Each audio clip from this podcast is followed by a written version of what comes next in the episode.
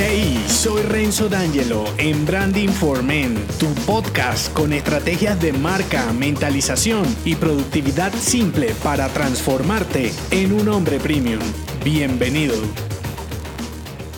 Definir los patrones verbales y visuales de tu marca personal te ayudará a mostrarte como un profesional coherente y confiable. Con este segundo upgrade del branding digital, tu objetivo es continuar con el briefing que iniciaste en la codificación volcándote en lo que verá tu cliente. La arquitectura de una marca personal se diferencia poco de una comercial donde en muchos casos los egos del equipo y su ambición por aparentar lo que no son la hacen pasar inadvertida por falta de humanidad la marca personal es todo lo contrario, como tú eres la representación humana, familiar y amigable de la propia identidad, es más fácil ser real y cercano. Incluso la marca personal se está volviendo el soporte de la marca comercial y esto solo irá expandiéndose, más en los pequeños negocios. Es por eso que tú eres la personalidad de tu propia marca y en esta actualización pones en orden las ideas para mostrar tu mejor versión con una identidad real, simple y digital con tres elementos para simbolizar tu marca personal. El primero, declarar. El segundo, describir. Y el tercero, revelar. Voy por el primero, declarar. Determina el retrato verbal de tu marca, dándole una connotación estratégica de cercanía y mayor recordación a tu nombre, lema y cometido, buscando un mensaje fácil de entender. Por ejemplo, usa un solo nombre y apellido. Esto te lo mostré con más detalle en Naming, episodio cuarto de este podcast. Siempre será más fácil que tu cliente aprenda menos palabras.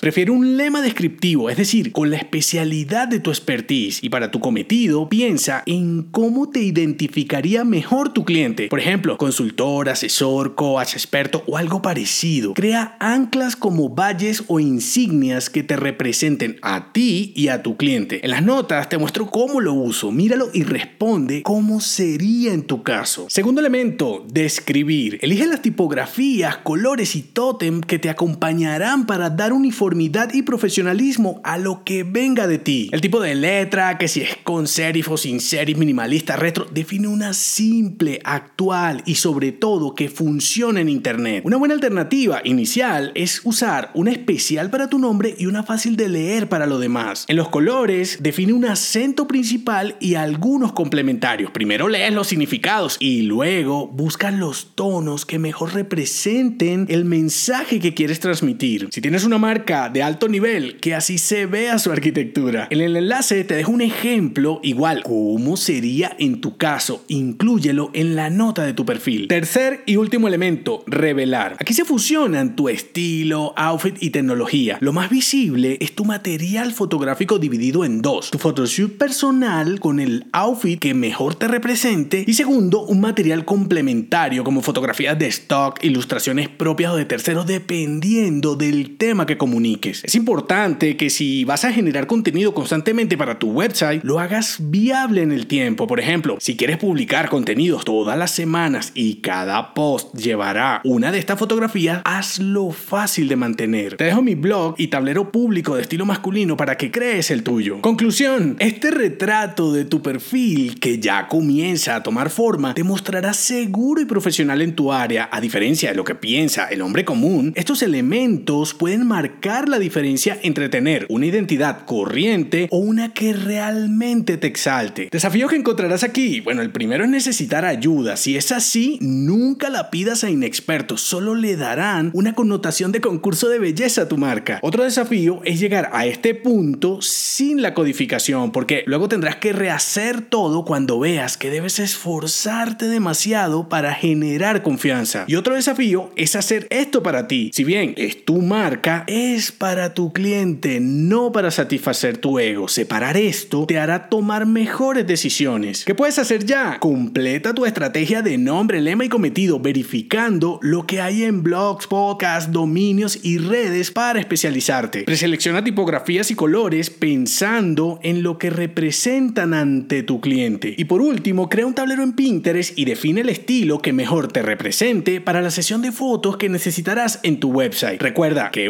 una fotografía puede sintetizar lo que necesitaría 100 palabras. En el artículo que acompaña este episodio te dejo ayudas, que en este caso son muchas, que te servirán para tu representación. Y te espero en el siguiente upgrade, interpretación. Si te gustó este episodio, déjame un mensaje con 5 estrellas en Apple Podcast y únete a mi clan si aún no lo estás en renzodangelo.me.